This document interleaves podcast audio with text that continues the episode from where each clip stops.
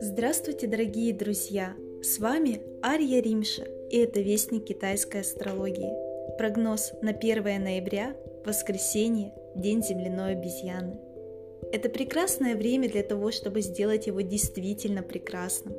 Мысленно представьте себе реализацию своих желаний и начните предпринимать действия, необходимые для их исполнения.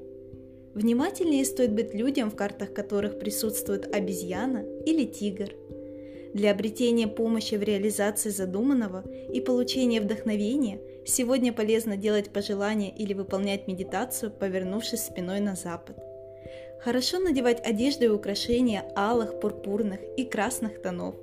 Счастливые числа на текущий день – 2, 7 и 1.